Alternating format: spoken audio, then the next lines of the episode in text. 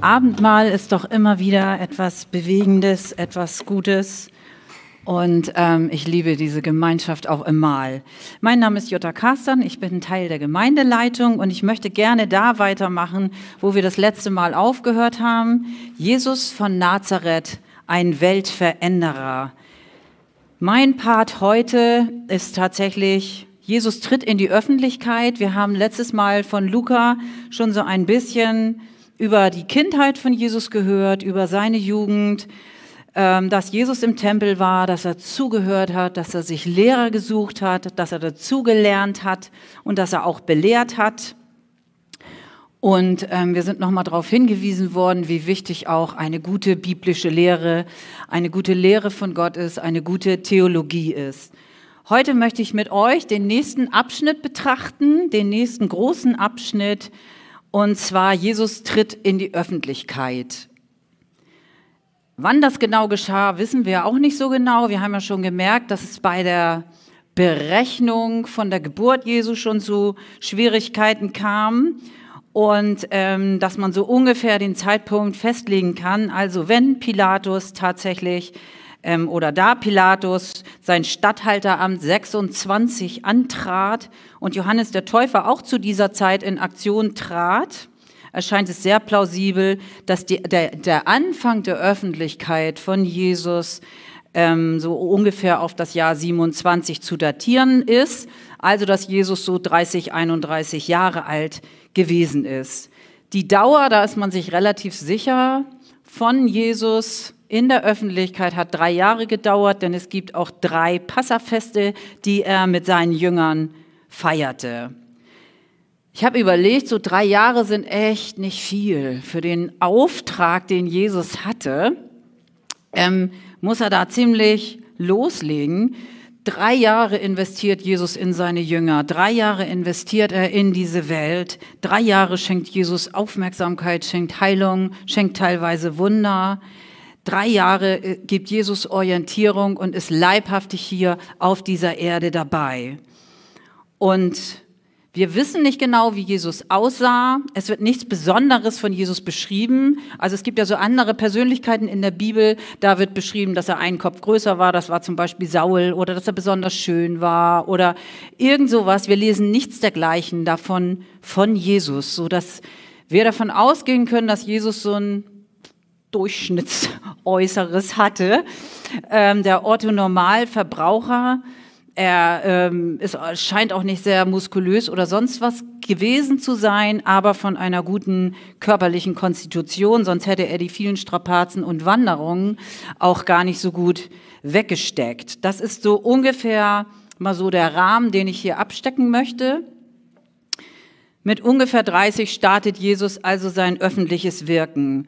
Und 30 ist ja auch so ein Alter, da hat man die Jugend so hinter sich gelassen viel ausprobiert vielleicht schon und ähm, in bisschen Energie schon abgebaut, aber man hat auch noch Tatendrang, man hat noch Visionen, man kann auch loslegen.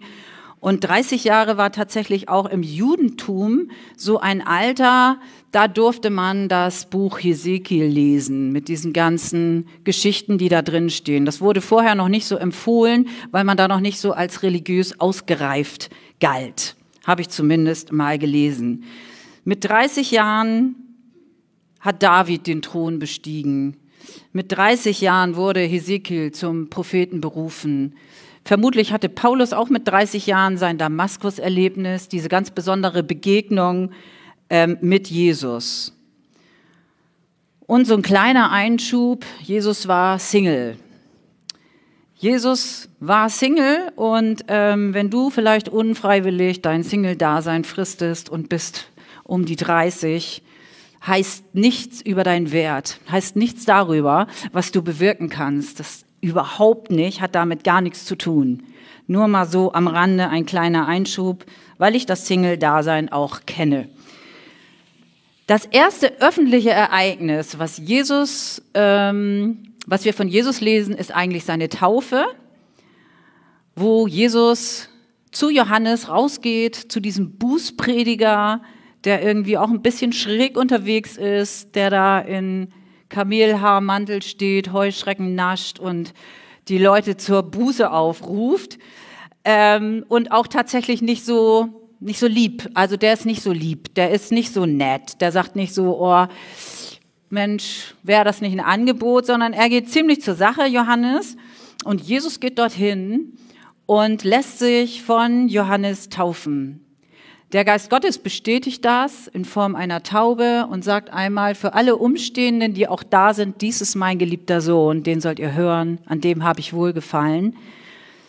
Aber es ist noch nicht so richtig, noch nicht so richtig öffentlich. Es waren nur die Leute da, die ähm, sich auch selber taufen lassen wollten oder vielleicht auch ein paar Pharisäer, die sich das Ganze angucken wollten. Johannes erkennt Jesus sofort also irgendwie war Jesus doch schon ein bisschen bekannt. Ähm, und es gab eine große, große Sehnsucht nach einem Erlöser damals schon. Es gab eine Erwartung an den Messias. Und ähm, was waren damals so die Erwartungen? Das waren so Erwartungen, der soll die Situation ändern, die politische Lage, er soll mal richtig durchgreifen. Er soll korrupte Priester entlarven und aus dem Tempel werfen. Er soll Herodes und seine Gefolgschaft vermutlich irgendwie aus dem Palast vertreiben oder sonst irgendwas ähm, und Schutz auch vor den Römern bieten. Das war das, was man sich von diesem Erlöser unter anderem ähm, erhoffte. Und man stellte sich damals irgendwie so ein pompöses, trompetenhaftes, voluminöses Auftreten auch vor. Er sollte also zusammengefasst seine Macht gegenüber den Mächtigen zeigen. Das wollten sie sehen von einem Erlöser. Mit Dynamik, mit Charisma, mit Schärfe, mit Härte, mit Klarheit und als Unterstützer der Unterdrückten. Die erste Offenbarung, wo Jesus seine Macht offenbart, fällt da tatsächlich völlig aus dem Rahmen. Die ist nicht so, wie wir uns die vielleicht vorgestellt hätten. Ähm, die erste Machtoffenbarung ist auch das erste Wunder natürlich, das Wunder in Kana. Das wird auch als das erste bezeichnet.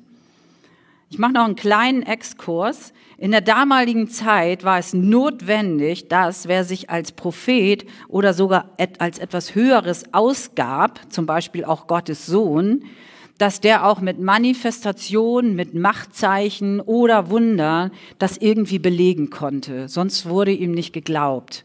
Also wer nur geredet hat und nichts zeigen konnte, dem wurde natürlich auch nicht geglaubt.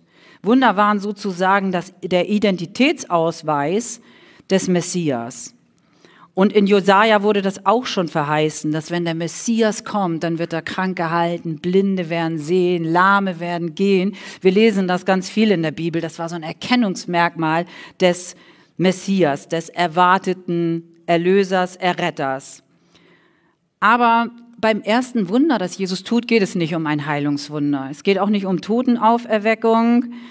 Es ist eigentlich ein Wunder, mit dem niemand rechnet Jesus zeigt am Anfang seiner Mission, zeigt er etwas ganz, ganz anderes. Und zwar möchte ich lesen der Bibelvers aus Johannes oder die Bibelverse in Johannes 2 von 1 bis 12. Jesus auf der Hochzeit in Kana. Zwei Tage später wurde in dem Dorf Kana in Galiläa eine Hochzeit gefeiert und die Mutter von Jesus war dort. Und auch Jesus hatte man mit seinen Jüngern eingeladen. Als während des Festes der Wein ausging, sagte seine Mutter zu ihm, es ist kein Wein mehr da. Doch Jesus antwortete ihr, es ist nicht deine Sache, mir zu sagen, was ich tun soll. Meine Zeit ist noch nicht gekommen. Da sagte seine Mutter zu den Dienern, was immer er euch befiehlt, das tut. Nun gab es im Hause sechs steinerne Wasserkrüge. Man benutzte sie für Waschung, die das jüdische Gesetz verlangt. Jeder von ihnen fasste 80 bis 120 Liter. Jesus forderte die Diener auf, füllt diese Krüge mit Wasser. Sie füllten die Gefäße bis zum Rand. Dann ordnete er an, nun bringt dem Mann, der für das Festmahl verantwortlich ist, eine Kostprobe davon. Die Diener befolgten seine Anweisung, der Mann probierte das Wasser, es war zu Wein geworden. Er wusste allerdings nicht, woher der Wein kam. Nur die Diener wussten Bescheid. Da rief er den Bräutigam zu sich und hielt ihm vor, jeder bietet doch zuerst den besten Wein an und erst später, wenn die Gäste schon betrunken sind, kommt der billige Wein auf den Tisch. Aber du hast hier den besten Wein bis jetzt zurückgehalten. So vollbrachte Jesus in dem Dorf Kana in Galiläa sein erstes Wunder. Er offenbarte damit zum ersten Mal seine göttliche Herrlichkeit. Und seine Jünger glaubten an ihn. Danach ging er mit seiner Mutter, seinen Brüdern und seinen Jüngern nach Kapernaum. Dort lebten sie für einige Tage. Krasse Geschichte, ziemlich bekannt, glaube ich tatsächlich. Kana liegt ungefähr acht Kilometer weit von Nazareth entfernt. Nazareth entfernt. Und tatsächlich kann man heute noch, ich habe es gesehen, eine Flasche Wein kaufen. Da steht drauf First, First Miracle Wine. Vermutlich nicht der gute Tropfen von damals, den Jesus gemacht hat, aber egal, verkaufen kann man das alles. Und ähm, mit Sicherheit auch eine Lüge, die da drauf steht. Die Verwandlung von Wasser zu Wein. Weinkenner, Weinliebhaber lieben diese Geschichte. Sie wird viel zitiert. Dieses Wunder es wird mit leuchtenden Augen erzählt. Und alle wünschen sich, auf dieser Hochzeit eingeladen gewesen zu sein, um diesen guten Tropfen auch mal kennengelernt zu haben. Wieder andere legen Fokus auf die Erklärung, Jesus hat dem armen Bräutigam geholfen, weil er sonst echt in der Patsche gewesen war. Oder ja, Wein oder nicht Wein, das ist tatsächlich hier nicht die Frage. Der erste Machtbeweis, das erste Wunder, das erste Offenbarung seiner Herrlichkeit, wie die Bibel sagt, ähm, das geschieht irgendwie total banal und wirkt auch nicht irgendwie so richtig fromm. Das ist nicht, auch noch gar nicht in so einer großen Öffentlichkeit. Das ist noch gar nicht so mit Perspektive auf Ewigkeit, wo die Menschen schon so langsam eine Sündenerkenntnis bekommen, sondern es ist eine Verwandlung von Wasser zu Wein. Jesus zeigt sich auch nicht als erstes in der Synagoge. Nicht da, wo sich die Gläubigen treffen, die Frommen, sondern Jesus ist irgendwie privat unterwegs. Eine Hochzeit, eine Feier. Er offenbart seine Macht auf einer Feier. Und ich möchte das so als erstes festhalten. Jesus setzt einen durchaus fröhlichen Akzent am Anfang seiner Machtoffenbarung, einen durchaus auch verschwenderischen Punkt und gibt sich verschwenderisch und unterstützt auch eine gewisse Fröhlichkeit der anderen. Jesus besucht eine Hochzeit. Das war damals wirklich wie heute auch ein Höhepunkt im Leben der Leute. Eine Woche wurde gefeiert, eine Woche sorgenlos lassen. Das Leben in Galiläa, das war wirklich hart, das war anstrengend, das war geprägt von immer wieder auch Angriffen von Römern, von Zeloten, von was weiß ich nicht alles. Ähm, das war nicht locker, wie wir das heute hier noch erleben dürfen in unserem Land, sondern das war unter Repressalien auch. Und es gab Kriminelle, es gab Wegelagerer, es gab viel, viel Hartes, viel Bedrohung. Und ähm, wir haben ja letzten Sonntag auch schon gehört, dass die Landeshauptstadt von Galiläa verlegt worden war. Also dass auch vermutlich das Angebot von guten Arbeitsplätzen in da nicht mehr so groß war, auch nicht in Kana so groß war. Es verlagerte sich alles, es wurde eher immer ländlicher und somit auch härter und auch armer. Aber eine Hochzeit in so einem kleinen Dorf, in dieser Stadt und viele sind eingeladen und man weiß, man feiert eine Woche und es wird vorbereitet und die Menschen freuen sich mit und man konnte mal Sorgen vergessen und es war auch so geplant, dass man die Sorgen vergisst und ein bisschen ersäuft und feiert. Das war, das war geplant. Und dann wurde der billigere Wein rausgeholt, weil man wusste, das muss auch eine Woche reichen. Das ist ja auch, und je nach Gäste und nach Größe. Das war ein riesen Event. Das war ein Höhepunkt auch im familiären Leben wenn jemand aus der Familie heiratet. Und eine Hochzeit steht für Freude, steht für Party, steht für gute Garderobe, für besonderes Essen, für besonderes Trinken. Und auch Jesus zieht ganz oft Parallelen tatsächlich und ähm, zu Hochzeitsfeiern und auch im Himmel erwartet uns eine Hochzeit. Auch der Himmel startet mit der Hochzeit des Lammes. Ich bin sehr gespannt. Und Jesus und seine Jünger waren eingeladen und vielleicht gab es auch verwandtschaftliche Beziehungen, so dass die auch dabei waren. Und Jesus feiert mit scheinbar ohne großes Aufsehen, gliedert sich irgendwie in die Gesellschaft mit ein, sitzt dazwischen. Wir lesen nichts davon, dass er Seelsorgegespräche führte. Wir lesen nichts davon, dass er irgendwie eins, ganz viele Einzelgespräche, das ist alles nicht erwähnenswert. Vielleicht hat es stattgefunden, vielleicht nicht. Eher erscheint mir so der Eindruck, Jesus hat mitgefeiert. Jesus war mit dabei. Jesus hat dieses Fest genossen. Jesus Jesus war irgendwie unauffällig unter den Leuten. Er stellt sich nicht mit seinem Auftrag in den Vordergrund. Obwohl er wusste, dass er nur drei Jahre Zeit hatte, obwohl er ein ganz klares Auftragsbewusstsein auch hatte, Jesus stand nicht unter so einem moralischen Druck, irgendwas zu erledigen und zu tun. Und er wird sich vermutlich mit Freunden unterhalten haben, gelacht haben, getanzt haben, einfach gefeiert haben dabei gewesen zu sein. Galiläa ist ja auch ein Weinanbaugebiet tatsächlich, aber die guten Tropfen, die es in Galiläa gab, die wurden, die mussten, die wurden exportiert ins Römische Reich. Und ähm, wahrscheinlich war auf dieser Hochzeitsfeier dann auch nur eher ein gewöhnlicher Wein, der angeboten wurde. Das nur mal so im Hinterkopf. Und die Feier war noch in vollem Gange. Vielleicht war es Mittwoch, vielleicht war es auch erst Dienstag. Ich weiß auch nicht, wann sie angefangen haben, ob sie am Samstag oder am Sonntag angefangen haben oder so. Keine Ahnung. Aber sie war noch in vollem Gange. Es war erst eine kleine Zeit vergangen. Und irgendwie ging der Wein zu Ende.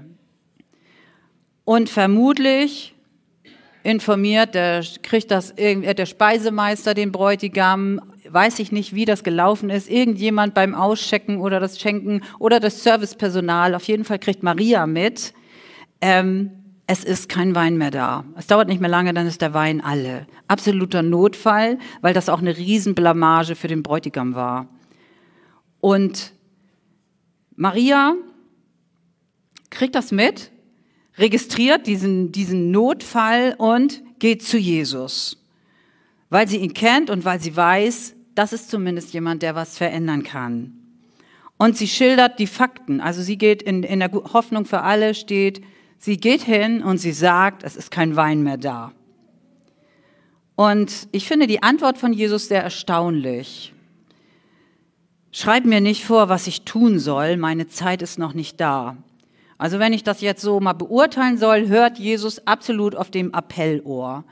Er muss sofort was machen. Also Maria denkt, ich muss sofort was tun. Vermutlich war es ja auch so. Ähm,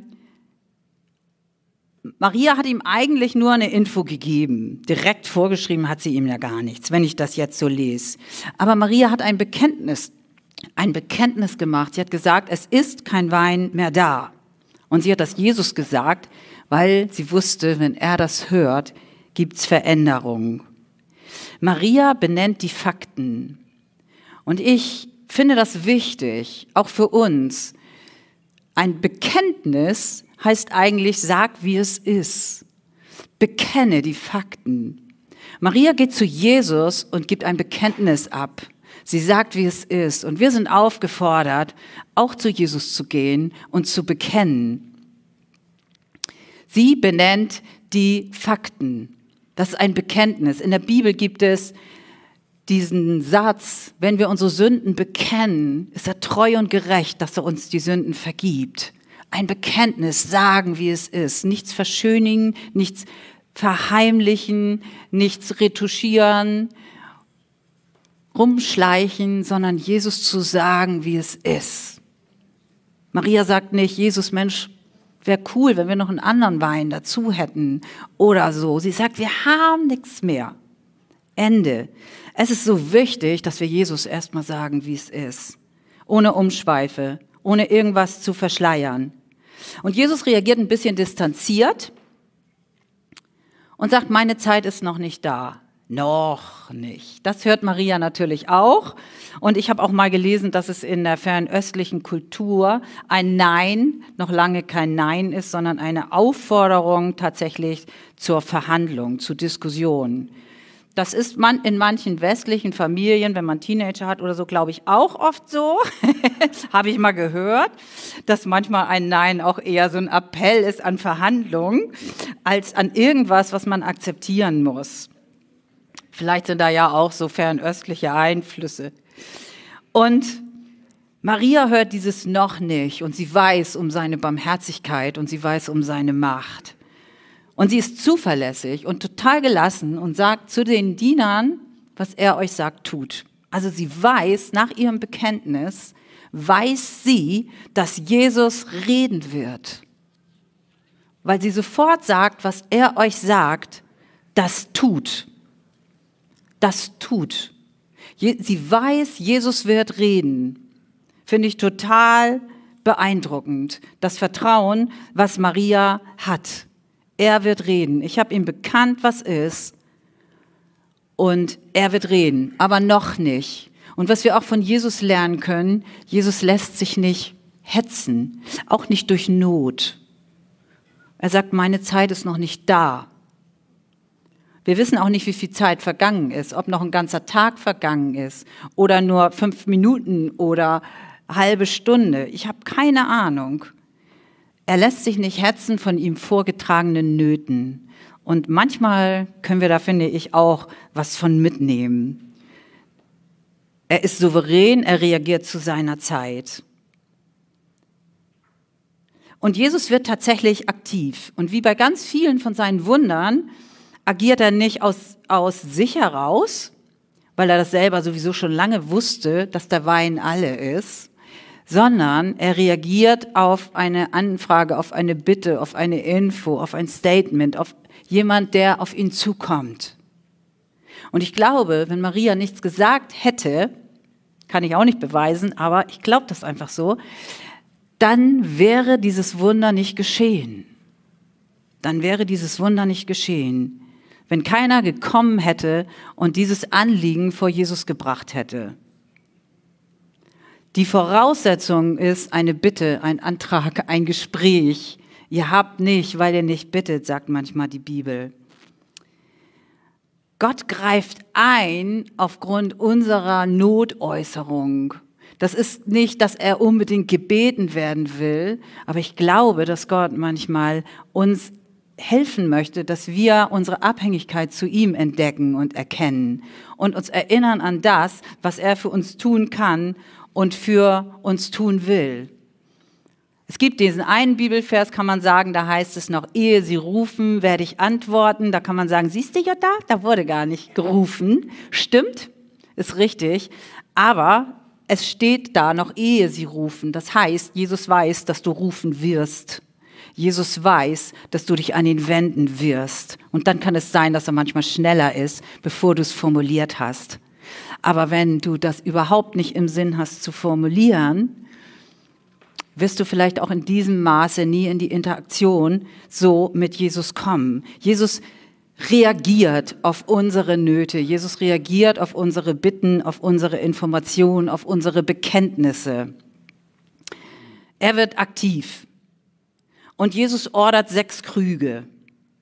Das waren Krüge, haben wir auch gelesen, die sonst zur Reinigung mit Reinigungswasser gefüllt waren. Das Fassungsvermögen war ungefähr bei 80 bis 100 Liter. Das war also kein Trinkwasser, das war keine Trinkwasserqualität. Das war das, wo man sich was abschöpfen könnte, um die Füße zu waschen. Das war das, wo man mit gesäubert hat und sich gewaschen hat, auch zur rituellen Reinigung.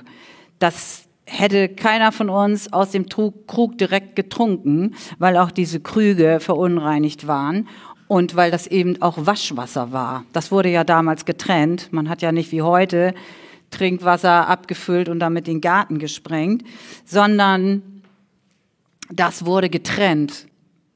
Das war Reinigungswasser von minderer Qualität. Und Jesus nimmt dieses Reinigungswasser beziehungsweise lässt es auch wieder füllen. Da wurde auch kein Trinkwasser reingefüllt, weil man in diese Krüge hat man grundsätzlich kein Trinkwasser reingefüllt. Das heißt, Jesus nimmt Waschwasser und ähm, verwandelt das in Wein. Und dem Speisemeister wird davon eine Kostprobe gebracht. Wann diese Verwandlung von Wasser zu Wein stattgefunden hat, wissen wir auch nicht. Habe ich mich oft gefragt, war das da so dunkel? Haben die das nicht gesehen? Das muss doch irgendwie, aber vielleicht sieht man das auch nicht in so einem riesen Krug, der dann auch innen Schatten wirft. Vielleicht kann man das auch nicht so genau sehen, ob das Wasser oder Wein ist. Aber als man es raus, ich denke ja auch immer an Rotwein bei sowas. Ähm, und als man das dann rausgeholt hat, muss es ja schon Wein gewesen sein, sonst wäre der gute Speisemeister ja stutzig geworden. Und er probiert das und schnappt sich den Bräutigam und sagt, sag mal, was fällt dir denn ein, hier den guten Wein jetzt erst anzubieten? So, was denkst du dir dabei? Das ist total untypisch. Wieso machst du das? Den kann ja keiner genießen und dein Wert ist damit ja auch, du hättest dich ja viel besser darstellen können, wenn du zuerst den richtig guten Tropfen angeboten hättest. Jesus nimmt Reinigungswasser. Und Jesus wird oft auch auf Reinigungsvorschriften angesprochen von den Pharisäern. Jesus hat sich nicht so an die Ordnung gehalten. Jesus war, wie soll ich das mal sagen, der hat nicht so auf die äußere Etikette geachtet. Und das hat er den Pharisäern auch oft vorgeworfen. Er hat gesagt, von außen alles toll aus und innen klebt der Dreck an der Schüssel. Und es kommt auf das Innere drauf an. Und hier nimmt Jesus Reinigungswasser und verwandelt das. Und das hat irgendwie echt eine tolle Bedeutung. Da, wo Jesus reinkommt, werden nicht noch mehr Vorschriften gegeben. Das Korsett wird nicht noch enger geschnürt. Die Auflagen werden nicht erhöht. Jetzt, wo du Christ bist, darfst du das auch schon mal nicht mehr. Das kannst du jetzt vergessen. So kannst du dich nicht benehmen. Sondern es wird verwandelt. Jesus schnürt das Korsett nicht enger als vorgeschrieben, als die Pharisäer gemacht haben, sondern er kommt, um zu befreien. Wir haben das jetzt, wir merken das jetzt gerade so mit der ähm, Corona-Pandemie. Wir haben jetzt zwei Jahre irgendwie Vorschriften gehabt. Und da kann man sich so schön dran orientieren. Oh, da war wieder einer, der hatte keine Maske auf. Und oh, der ist so dicht dran. Das waren kein 1,50 Meter Abstand. Und man kann sich daran so messen und man kann das so vergleichen. Und da waren sieben Leute im Park anstatt nur fünf und stand dann auch überall in der Zeitung, weil es gab Gesetze, das darf nur passieren und dann musste die Polizei durch den Park gehen und gucken. Und ähm, ähnlich können wir uns das vorstellen, dass das früher auch war. Die Pharisäer, die Obersten, die hatten richtig Vorschriften, wie man sich zu verhalten hatte, was man tun sollte, was ist gläubig, was ist nicht gläubig, wie viele Kilometer darf ich laufen am Sabbat und was muss ich tun und was darf ich nicht tun. Und so hat das jüdische Gesetz eine Reihe von Vorschriften. Und ähm, auch Reinigungsvorschriften, wie man sich reinigen kann. Und hier nimmt Jesus Reinigungswasser und verwandelt das in Wein. Und Jesus bringt Freude damit rein. Er nimmt das Korsett, was es an Vorschriften gibt. Vielleicht steht dieses Wort Reinigungswasser auch für all diese, all diese Vorschriften, die damit verbunden waren. Und Jesus nimmt das und will Freude reinbringen und will befreien und sagt, ich gebe euch dafür was, was euch gelöst macht, was euch locker macht. Ich gebe euch noch mehr zum Feiern. Ich bin da total verschwenderisch mit. Das sind 600 Liter mal ebenso von Spitzenwein. Also da kann man richtig Geld mitmachen, wenn man das auch noch will. Und Jesus gibt es einfach so. Er gibt es einfach so. Er sitzt damit unter den Feiernden, wird gefragt und haut das wirklich raus. Er gibt es einfach weiter. Es gibt nicht noch mehr Vorschriften. Irgendwie ist mir, ja, genau. So, Jesus zeigt hier auch so ein bisschen seine Feierkompetenz. Jetzt kann die Feier ungehindert weitergehen. Jesus lässt die Feier weitergehen. Er taucht wieder ab. Wir lesen nichts mehr davon. Jesus bleibt weiter im Hintergrund. Auch dieses Wunder, diese Bestätigung, dieses, diese Machtoffenbarung, die macht Jesus eigentlich relativ im kleinen Kreis. Seine Jünger sind dabei, seine Familie ist dabei, ein paar Diener sind dabei und dann ist Wein da, eigentlich die große Feiergesellschaft, die nimmt das gar nicht richtig wahr. Wäre auch peinlich, man konnte das ja dann auch nicht mehr so öffentlich machen, weil dann wäre ja aufgefallen, dass der Bräutigam zu wenig Wein hatte. Also logischerweise wird das auch nicht so verbreitet gewesen sein. Jesus handelt eigentlich, obwohl es schon sein erster irgendwie öffentlicher Auftritt ist, handelt er da immer noch in einem recht begrenzten Rahmen, in einem recht kleinen, kleinen Radius. Und Johannes sagt, er offenbarte damit zum ersten Mal seine Herrlichkeit und seine Jünger glaubten an ihn. Und vielleicht haben sie Jesus von einer Seite kennengelernt, die sie wirklich noch nicht so kannten. Die, und die vielleicht uns, als die, die wir vielleicht schon länger dabei sind, auch manchmal so schwer fällt. Das ist so, das macht so wenig Sinn. Das macht so wenig Sinn für die Ewigkeit. Das ist so, ah, das ist, das ist auch nicht so, so fromm. Das ist auch nicht so, oh, da haben wir ganz viel in der Bibel gelesen und irgendwie so, das ist, das ist das nicht. Oder hätte Jesus da geheilt, da waren bestimmt auch Kranke dabei. Hätte Jesus da irgendwie Tote auferweckt, die waren ja natürlich nicht dabei, aber er so irgendwie hätte er sich da anders zeigen können, ja. Aber Jesus macht das nicht. Jesus in, investiert sich, dass die Gesellschaft Freude erlebt und dass es weiter gefeiert werden kann.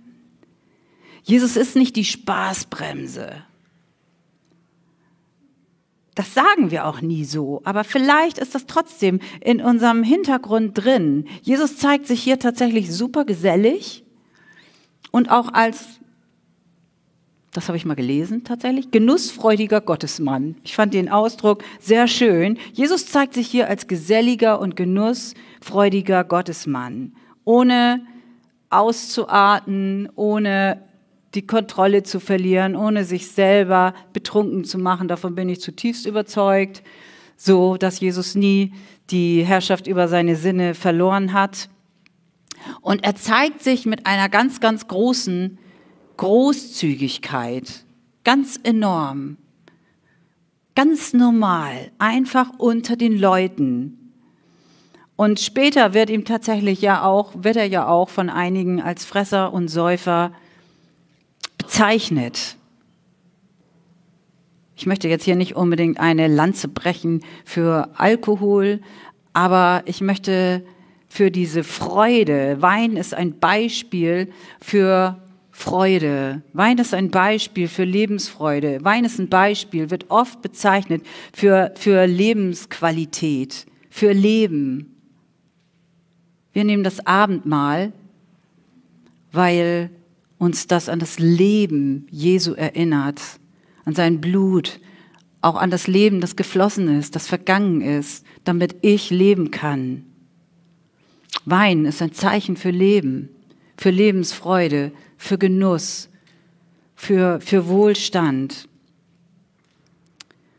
Und Jesus kommt in diese Welt, in dieses Dorf, das wirklich auch harte Zeiten hat, unterdrückt war. Er kommt in diese Zeit hinein, wo Korruption, Unterdrückung herrschte und beginnt seinen Dienst mit so einem überaus verschwenderischen, freudigen Wunder. So. Und ähm, was hat Jesus bewogen, mit diesem Wunder in die Öffentlichkeit zu gehen?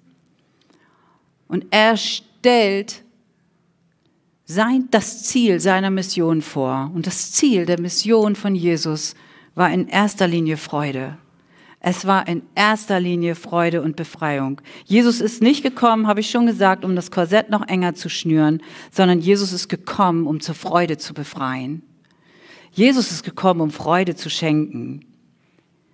Wein ist ein Zeichen von Lebensfreude und die Botschaft ist, Gott ist da. Das Evangelium heißt frohe Botschaft. Jesus startet sein Outing, sein Outcoming mit Freude. Und die Wiederentdeckung der Freude, das ist irgendwas, was mich echt beschäftigt hat. Die Wiederentdeckung der Freude. Tiefgläubige Menschen sind doch auch freudige Menschen, die dankbar genießen können. Jesus ist die Quelle der Freude. Eine echte Gottesbeziehung bedeutet nicht Genussminderung, sondern sie bedeutet Daseinssteigerung. Eine Daseinssteigerung. Werte, die uns niemand mehr nehmen kann. Christen kennen eine innere Freude oder die werden an innerer Freude und Freiheit erkannt. Und das ist auch der Punkt, aus dem wir heraus reagieren.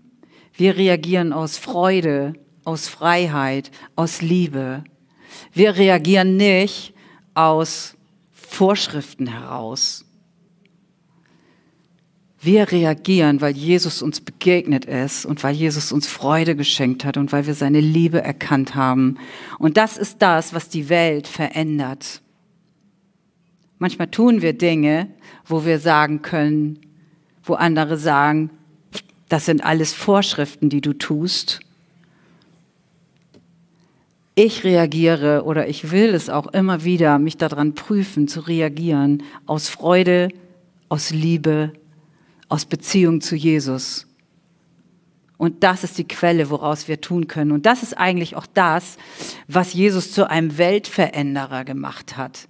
Nicht ein neues, eine neue Liste, ein neues Raster, wo wir sagen können, wenn du das tust, da kann ich mich total dran orientieren. Das hilft ja auch. Michaela hat das heute so gesagt. Freiheit macht ja auch irgendwie unsicher.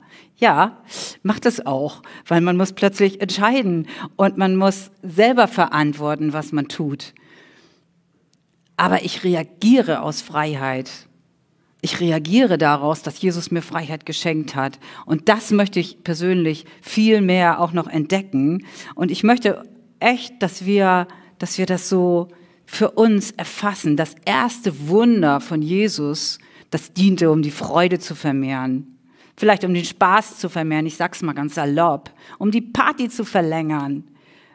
So, um die Gesellschaft zu verlängern, um das Elend zu verkürzen, um diesen Zustand wirklich zu haben, hier kann gefeiert werden. Jesus ist nicht der, der kommt und sofort sagt, du, du, du, du, das musst du alles erledigen. Und dann können wir mal gucken, ob du ein guter und frommer Knecht bist. Jesus ist vielmehr an dieser Beziehung zu dir gelegen. Dafür hat er sein Leben gelassen. Und den ersten Akzent, den er setzt, der ist wirklich Freude. Er verwandelt Waschwasser in Spitzenwein. Er verwandelt Reinigungswasser in ein Genussmittel das, wo wir mit selber versucht haben, sich selber zu reinigen, das nimmt Jesus und sagt, ich sterbe für dich am Kreuz, ich bin für dich am Kreuz gestorben. Ich wasch dich rein. Ich wasch dich rein. Ich schenke dir Freude. Ich möchte zum Abschluss der Predigt beten und dann das Lobpreisteam nach oben bitten. Vater im Himmel, ich danke dir, dass du so in die Welt gekommen bist durch deinen Sohn Jesus Christus Danke, dass du Freude schenkst und dass du zur Freude befreist, dass du deswegen gekommen bist. Und ich bete, dass wenn wir das irgendwie in unserem Alltag vielleicht noch nie erlebt haben, dass du kommst und dich offenbarst und dass wir die Freudenseiten von dir entdecken. Und ich bete, wenn das bei uns verschüttet ist, Jesus, dass du uns ein Bewusstsein dafür gibst, was du an Freude für uns hast und dass du uns mehr Freude gibst, die unabhängig ist von Umständen, sondern die tief in unserem Inneren ist, Jesus Christus. Ich danke dir, dass wir dir aus Freude, aus Liebe, aus Hingabe dienen dürfen und nicht um einen Katalog zu erfüllen. Und danke, dass du so die Welt verändert hast und dass du so mich verändert hast und dass du so uns verändert hast. Amen.